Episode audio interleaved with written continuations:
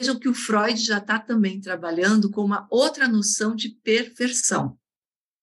Ele vai dizer, a perversão é polimorfa. O que, o que isso quer dizer? Tem várias formas. Né? Ela é poli, poli, polimorfa. Né? Tá? Então, uh, lembram lá que ele vai dizer a criança é, per, é uma perversa, né? Uma perversa polimorfa. Ou seja, essa perversão é constituinte uh, do ser humano. Né? Por isso a criança é perversa, perversa polimorfa. Por que a criança é perversa polimorfa? Porque justamente ainda ela não está civilizada. né? Ela não entrou para o processo civilizatório. Né? É, a perversão, vamos pensar assim, está na base da constituição da subjetividade.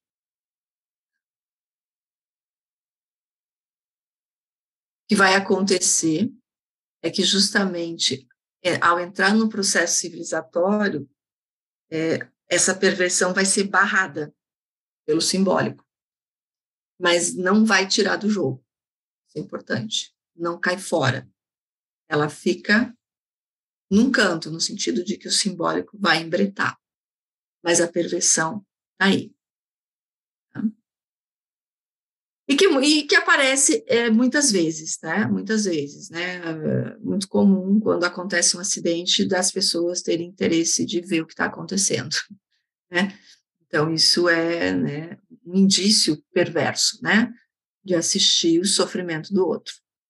Como está no coletivo, é, é aceitável, mas é um indício de perversão. O o meu ex-orientador dizia, né? É, a questão entre aquele que faz o filme pornô e aquele que assiste o filme pornô. Né?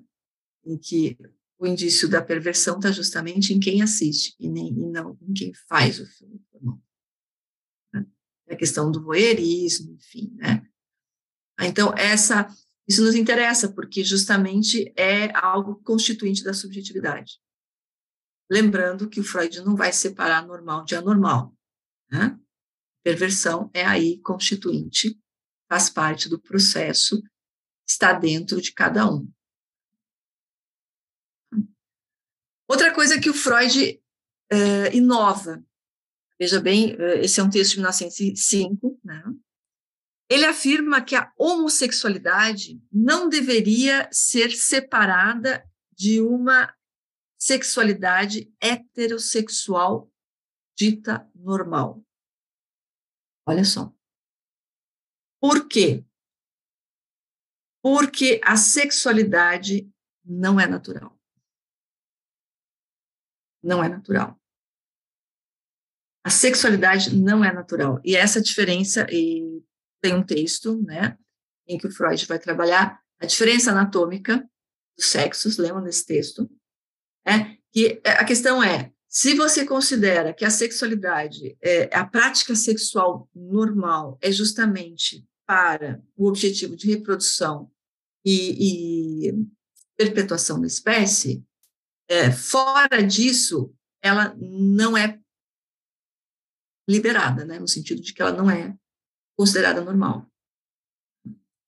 O que, que o Freud vai dizer? A sexualidade não é natural, ou seja, ela não está atrelada à questão anatômica. Não quer dizer que você nasceu com o órgão genital feminino que você é mulher. E nem que, se você nasceu com o órgão genital masculino, que você é homem. E isso é, isso é o anatômico, mas a sexualidade não é natural. A sexualidade não é os órgãos genitais. Não é isso que define a sexualidade. Porque a sexualidade, ela é uma construção, a sexualidade é social. É, é cultural.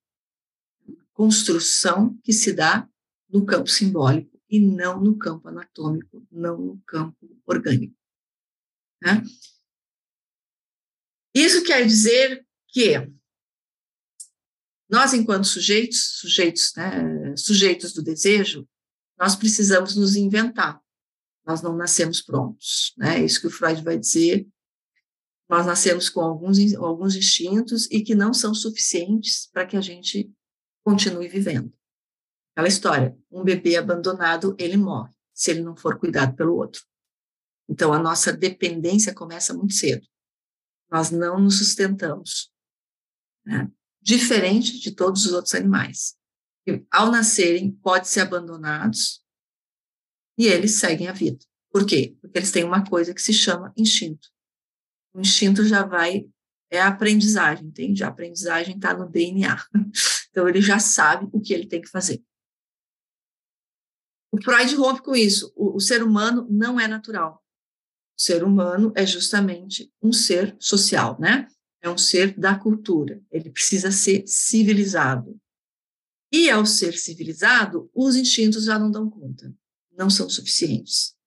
E o que vai marcar o sujeito é o que ele chama de pulsão. E não tem um modelo pré-pronto, não existe um modelo né, de que você siga para poder se constituir enquanto sujeito. Não existe modelo e também não existe um modelo de sexualidade. Não existe. Não tá, não é preta por ter, né, como a gente diz, né? A psicanálise não é preta por ter, é alta costura, entendeu? Alta costura a gente precisa se reinventar, reinventar enquanto sujeito, sujeito do desejo. E o que, que marca é, o sujeito, é, o que está na base, é a sexualidade, ou seja, a questão pulsional.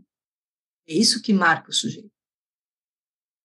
Então, essa organização das pulsões é que não é nada natural. É preciso aí um processo de construção de uma subjetividade. Né? Então, nascer com um órgão genital não garante nada. Freud dizia, beleza, tu pode ter o órgão genital feminino e construir a tua sexualidade numa posição feminina. Pode ser, beleza. Mas você pode ter um órgão genital feminino e uma sexualidade masculina. Né? É, a sexualidade não é determinada pelo anatômico. Ele ia dizer: olha, ninguém se dá bem com a sua sexualidade. Esse é um ponto. Porque não existe uma sexualidade normal, não existe a sexualidade certa, ideal. Não existe. Ninguém lida bem com a sexualidade. Por quê? Porque a, relação, a questão da sexualidade tem a ver com a falta, tem a ver com o desejo. Então, ninguém resolve a questão da falta. Ninguém resolve essa questão do desejo. Cada um resolve como pode, e não como quer e nem como o ideal.